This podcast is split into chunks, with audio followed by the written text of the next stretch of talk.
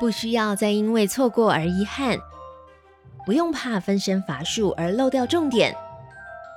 抓稳喽！T.O. 传送门带你回到最精彩那一刻。二零二三年，生成式 AI 风潮席卷全球，台湾的经济主力制造产业也正面临产业转捩点的到来。Tech Orange 科技报局举办二零二三智慧大工厂论坛台北场。专场探讨了生成式 AI 加速工厂智慧化的关键契机与工厂智慧化应用该如何落地。这集便精选了论坛当天这两项趋势的讨论精华。AI 的 iPhone 时刻即将来临，这是由 NVIDIA 创办人黄仁勋提出的观点。台湾 Google 前董事总经理简立峰就在当天的论坛中，以台湾需要面对的 AI 时刻作为主题。深度拆解趋势，AI 带来的生产力革命影响超乎预期。企业应该怎么运用 AI 呢？我们用两分钟的时间，先听简立峰的说法。所有人都将在那个巨人肩膀上。那新创还有机会，是因为你还有能量，你可以在巨人这个肩膀上去创造你新的应用。但你的距离呢，不要离这个生成式 AI 的核心太近，你应该离你的客户比较近。因为你的生成式 AI 今天用 ChatGPT，也许明天用另外一家的，你不知道用哪一家的。但是你的客户永远是你的客户，你要带着你的客户进入到生成式 AI 这个世界，你才有竞争优势。你如果是远离你的客户，接近那个技术，技术的淘汰率比客户的淘汰率还快。最重要、最重要带给台湾的机会，就是我始终百思不解，不知道怎么办的方法。这个题目叫做少子化，这下子解决了。因为有了 AI 化之后，很多少子化的压力可以减少了，很多的高龄化社会的问题可以减少了。那么国际化的问题以后也大家没有借口了，因为它都可以帮你做翻译了。所以这是台湾拿到一把枪，这把枪如果你在早二十年像日本人一样早就高龄化了，国力衰退了，那台湾还有救。我们在最好的时间里头拿到这一把枪，所以任何任何产业呢，你都应该好好让它用，因为你最后。真正问题不是 AI 取代你的工作，是根本没有人做工作，所以台湾这件事情是优势的。另外一个呢，受益的产业呢，台湾硬体产业会比原来更发达、更极致，是因为硬体产业又经过中美分流之后，台湾在进步国家的优势里头就更大更大了啊。但是这一个呢，不是我们去做出来的，是我们站的位置很好，就继续成长。我们先要把握机会。把你的客户翻转进入到生成式 AI 这个阶段，而你要取得的工具跟方法比以前容易很多。我正面思考，这是台湾空前难得软体 legacy 最少而机会最多的时代。谢谢大家。简立峰认为，AI 爆发需求所造成的半导体、晶片、硬体、伺服器的成长，可以协助加强台湾的产业优势。台湾更像是拿到了一把枪。在 AI 二点零的时代，会对我们的产业有什么样的影响？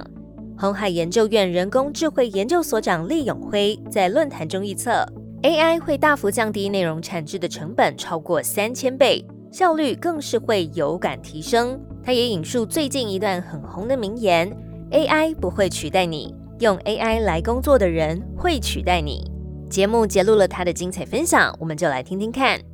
那未来工作形态可能会两极化。哦，很多人会做低阶的工作，少数人做高阶的工作，中间就是会被 AI 取代掉的部分。那找工作的门槛会提高，哦，就像刚刚这个简老师说的，因为呢，很多中介的工作 AI 就可以做完了，哦，所以你找工作的时候，别人可能会问你的，不是说你会不会做 A、B、C 这些工作，而是你会不会用 AI 来帮助你做 A、B、C 这些工作，然后让你的工作效率提升。哦，那怎么应用呢？就是你要善用 AI 工具。前一阵子听大家说一句话，我觉得很好，就是说 AI 不会取代你，但是会用 AI 来工作的人有可能会取代你。好，所以你要善用 AI 啊，然后你要自我提升，要往更高层次迈进。好，要要不断的提升自己。欢迎大家进入这个新的时代，这是一个 AI 二点零的新的时代啊，也就是 AI 领域的 iPhone 时刻。啊那 AI 对于领域内基础知识大大增强，能力向上提升到令我们大家都惊艳的地步。啊，那 AI 对于产业冲击，就刚刚说的哦，会降低这个呃内容产制的成本，速度可能提升了四千倍啊。比方说，你叫人去画一张精美的图，可能要三天，那叫 AI 去画，可能一分钟画出来。哦，所以所以这样子的这个呃成本跟效率的提升哦，已经超过我们人可以打败它的速度。哦，所以你一定要学习怎么样去善用工具。哦，因为你没办法去直接跟它竞争，而且你要 lifelong learning。你不要以为已经这个博士念完了，然后就 OK 了，你已经学会很多东西，不行。像现在这个时代呢，你要一直去学，因为不断的会有新的东西会跑出来。哦，那最后生命会自己找出路，所以我相信未来仍然是光明的。只要我们大家呃学会怎么样用新的东西，哦，你你还是可以继续提升你自己，未来仍然是光明的。啊，谢谢大家。当 AI 激起生产力革命，工厂智慧化应用要怎么实际落地呢？AI 导入门槛逐步降低，机器学习演算法、视觉辨识、即时生成报表都成为一般的应用工具。制造业的智慧化早就来临，工厂中搜集的数据量正在挑战既有的工业通讯系统，甚至 AI 浪潮下加入人工智慧分析辅助决策，是台湾制造业者深度关注的课题。智慧工厂中所需要的可靠智慧通讯系统这个主题，当天是由文业科技专案经理洪嘉诚分享。接下来的节目，除了有目前工控领域最受重视的工业通讯技术 t e m b a s T1L 的介绍，也会有 AIoT 趋势摘要，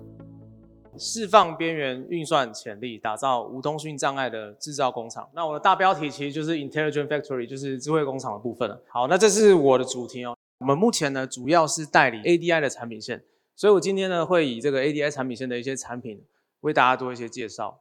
那其实智慧工厂它到底是什么？它为我们带来什么样的价值？在智慧工厂里面呢，在它的这个通讯界面啊，其实相当复杂的。那在各个界面转换之间呢，需要相当多的一些复杂的一些缆线，或者是一些转换的一些 protocol。因此呢，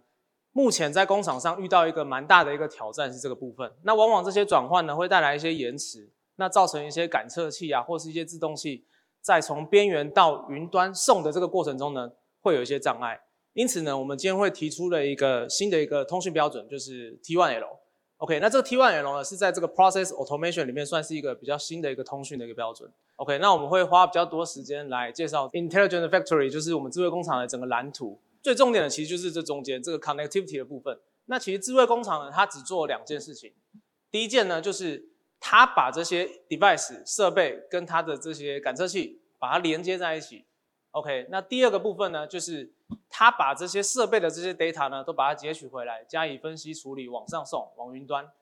OK，那这个其实就是我们智慧工厂的一个精髓。好，比如说像这个机械视觉，我这边就快速帮大家 summarize 一下。其实，在光学检测这一块 AI 机械视觉，那目前有扯到 AI，所以说它其实能做的事情很多。它在这些输送带上，它可以有一些自动化的一些辨识的一些方法。比如说呢，它可以利用这个 camera 或者这些 AI 的一些呃应用。它去截取我们的这个输送带上的一些量产品，比如说它的一些照度、它的一些光散射，或者是它一些外形大小等等，都可以做到品质控管好处啊。所以说我们在输送带上呢，如果有这样的一个机械视觉卷，的确是有蛮大的帮忙。比如说像我们目前缩短交期啊，或者是呃将这个产品良率提高啊这一类等等的，其实都有显著的帮助。那另外呢，机械视觉检测其实在很多地方都可以应用得到。比如说像我们的这个哦大型货柜上的一些货品啊，它也可以用机械视觉检测来做一个编排处理。那另外呢，它也可以利用这样的方式呢，在针对比如说机械手臂，它可以做这样的一个 ToF 光学的这个应用，去画出这个限制区，那让这个厂房的这些人员呢能够安全，不会被这些危险的区域呢所伤害到。OK。那第二个部分呢是 condition based monitoring，其实也是近几年才兴起的。那这个是所谓的 CBN，就是所谓的状态监测。那大家知道，在这个厂房里面，我们这个大型工具机跟这个马达设备扮演着相当重要的一个角色。那如果说当有这个大型工具机有一些停线或有一些危害，或者是比如说呃机构件松脱、齿轮咬合不正等等，都容易造成这个工厂停摆。因此呢，如果说有状态监测这样一个 monitoring 的一个感测器辅助的话呢，就可以避免这些状况发生。那第三个部分呢是 PLC，甚至到我们的 AIO、DIO 这样的一个截取卡的应用。那这一类的应用呢，其实也是扮演相当角色，就是在我们这个感测器端啊，它把这个物理量的一些讯号截取完回来之后呢，转换成这个比如说常见的这个电压电流，比如说正负十伏四到二十米安这样的一个讯号呢，再借由 NCU 处理啊，再往上回传，比如说到 PLC 啊，甚至到 Gateway Switch，再往上云端去去送这样子。那这边呢，如果说 AIO 这边可以做得好的话，那可以有效的把感测器的一些自动器的讯号呢。能够加以处理，那可以掌控整个工厂的一个动态。OK，那这个部分呢是 Intelligent Edge Node，那也是目前大家讨论度相当高的，就是 AI 的这个智慧边缘运算。OK，那以我们文业科技呢跟 ADI 的这个合作啊，我们有推出 AI 的这个 NCU，这个是属于一个神经网络加速器的内核，它可以加速我们在边缘的资料处理，它是按 Cortex M4 的这个核心。那因此呢，它在这个边缘运算上啊，也是扮演一个相当大的一个角色。这边是 Smart Mesh，那 Smart Mesh 呢，也是 ADI 这边算是一个比较独有的一个技术。那它是属于一个无线的一个通讯技术。OK，那在这个无线的一个网格节点呢，它是属于一个跳跃性的一个网格节点哦。那可以做网状啊、星芒状或是槽状这一类的架构。那它本身节点呢是具有智慧的，是所以它是一个 Smart Mesh 智慧围城的一个角色。那它可以做到双向沟通处理。那针对 data 呢，它的流量它会自己去平衡，因此呢，在它这个电力的部分呢，它也可以做一个相当节省，很久才可以更换一次电池，它的耐受度呢是 reliability 是比较高的。好，那再来是 AGV，比如说 ROBA 这个部分大家可能就常见，那它可能会有一些 TOF 的一些应用，它可能可以针对这个空间的适应性是相当的强的。那它可以在一些比如说像无尘室啊，它需要这样特殊的任务的时候呢，就可以使用 AGV，那它属于一个比较高精准度的一个自动化设备。好，那最后的是 HMI 这边呢，它是不是属于一个人机界面？那这个部分呢，其实它就是主要是显示整个工厂的大小事情。那利用这个 HMI 呢，可以了解到哦，如果有警报，我们需要立立即去处理工厂的哪些地方呢是有一些状况的，要马上能够知道。OK，那讲了这么多应用呢，其实最重要的就是这个 connectivity 的部分了。我们 ADI Chronos 这个产品线呢，它其实就是要开发出可以符合目前工厂遇到的所有的问题。那如果有这样的通讯标准呢，可以符合 reliability 或是这种沟通的一个效率，甚至通讯的一个品质，还有我们符合这个安全性、安规的部分，以及治安防护，那这样的标准呢，势必会受到工厂大大的一个重视啊。工厂自动化与智慧化的各式场景中，都仰赖工业通讯来处理，而工厂中的通讯界面相当复杂，不同设备缺乏共通的数据传输标准。容易造成整体叠床架屋，数据从边缘传送到云端，也容易有讯号延迟。各个界面转换之间需要大量的缆线或是协议。通讯标准 T Y L 能够改善现有标准的问题，让机器视觉检测应用透过自动化辨识，达到品质控管，并且可以帮助缩短交期、提高产品良率等等。状态监测的用途也能避免大型工具机因为停线或是机构件问题造成厂房停摆。加上 ADI 在工业自动化中的几个产品，可以帮助工厂实现自动化和更高效生产。那接下来我们讲一下感测器部分了。那感测器部分，比如说像压力，这边有蛮多的感测器，比如说压力传感器啊，可能可以做一些锅炉的蒸汽压力侦测等等。或是温度，可能宽范围温度操作，可能电池流量计，可能做一些导电体啊、浆状物的一些流动，它也可以侦测。好，那比如说像雷达，雷达可能可以做一些距离的侦测，比如说像一些车用领域、公控领域，或者呢，它是做一体的一些异位侦测也可以。好，那超音波呢，它可能做一些流量或位高、意面的位高侦测也可以。那重点呢是，这是我们传统的这个布线的接线图。那大家可以看到，有感测器往上传的这些。哦，其实配线呢是相当的复杂的，它从哦底层到呃，比如说极限柜，到往上到 PLC gateway 闸道器 switch 再往上传，那它这个配线呢，其实以目前工厂来说，因为它界面转换相当多，因为它配线比较复杂，而且它的这个成本其实相当高的。先不论这个复杂度啊，它在工厂的任何角落要布置这个感测器，其实它走的距离是相当长，因此它可能会分段，或者是它的距离布线呢可能会有一些限制。那在上传的过程中呢？往往会有一些 delay 的情况发生。先不论 delay，那它可能在配线的过程中呢，它也需要供电，因为电子设备可能需要吃一些小电源嘛。那这供电问题呢，也是另外一个大家遇到的一个状况。OK，那像工厂呢，其实它常常会有一些呃危险的一个区域啊，比如说像呃天然气啊、甲烷这一类比较危险的一些区域呢，电子设备在布置这些感测器，其实需要经过这个本质安全应用规范的。因此呢，电子设备要布置的时候呢，必须还要符合这个防爆的一个标准。那在目前呢，这些挑战是目前工厂遇到的一些困境。因此呢，我们有提出了一个新的方案，是 Ten Best T1L 这个协定的这个标准呢，可以加速我们从边缘到云端的一个连接。它的连接其实是相当简洁有力，就是哎比较单纯。那它走 Tempest T1L 这协定呢，可以直接走网络封包，直接将这个感测器啊由网络封包往上传。OK，那它也不需要额外的 gateway 闸道器去做一些 protocol 转换。它本身呢还有一些特点，比如说它的这个 data 的频宽，它是比较宽的，它可以支援到十 mega。那另外呢，它的传输距离相当长，它可以支援到达一公里的一个传输的距离。如果有这样的一个通讯协定，可以解决目前工厂所遇到的一些问题，那势必呢是会受到大家工厂大家做设备的一些重视。Tempest T1L 它是走 SP，就是 single pair 的 Ethernet，那它走呃 single twist pair 单对双绞线的一个架构。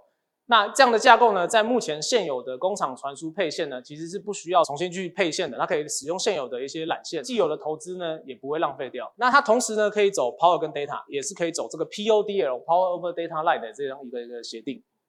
好，那它支援到达一公里的一个距离，那十 m 的频宽，在非本质安全区域呢，它可以支援达六十瓦的一个功率。好，那它不需要额外的闸道器去做一些。哦，Ethernet network 的一些处理。那 NQTT 在这边稍微介绍一下，它是一个讯息的一个 protocol。那它非常适合用在这个感测器的一个 data 一个传输，因为它属于一个 low memory 的一个传输的一个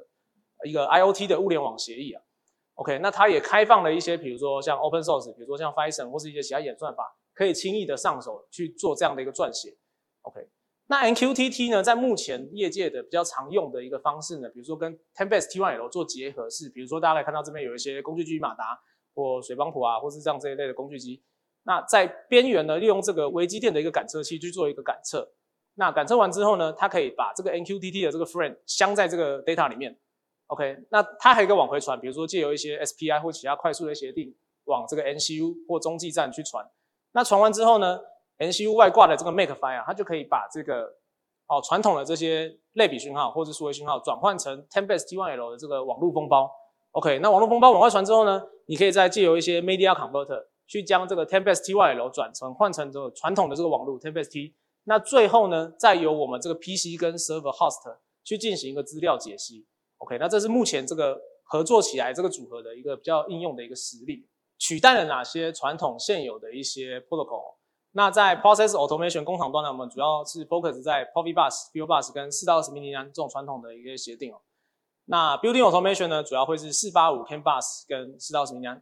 OK，那 CBN 的话是目前比较新起的一个厉害的一个技术啊。它主要就是刚刚提到，就是在啊马达、工具机、水泵浦这一类的大型工具机呢，它有一个所谓的状态监测的方式，去实时 monitor 这些大型工具设备的一些状态。那另外呢，它还可以做一个所谓的 PDN 的一个架构，PDN 就是所谓的 predictive maintenance，时常维护性的来做一个监测。那它利用这个连续性的这样一个监测的方式呢，来对我们这个工具机进行检测，进而推敲出它的所谓的一些故障的模式，或者进而呢，我们可以去发展出一些啊维修的一些计划，那避免了这些大型工具机呢会有损耗啊，或是停线的一个可能。文业科技专案经理洪嘉诚强调，工厂里的通讯连接性非常关键。工厂感测器配线复杂、成本高、距离长、供电困难，又存在危险区域。而 ten best tyl 是目前工控领域最受重视的工业通讯技术，具有高传输效率、弹性等特性，而且成本只要传统缆线的四分之一，支援常用的以太网络协定。不需使用闸道器或是转换器，而且可以支援到一公里的传输距离，在各种工业危险区，符合防爆环境的严格能耗需求，可以相对有效率的支援网络诊断，并且协助做出机台预防性的维护检测判断，增强通讯品质的可靠度。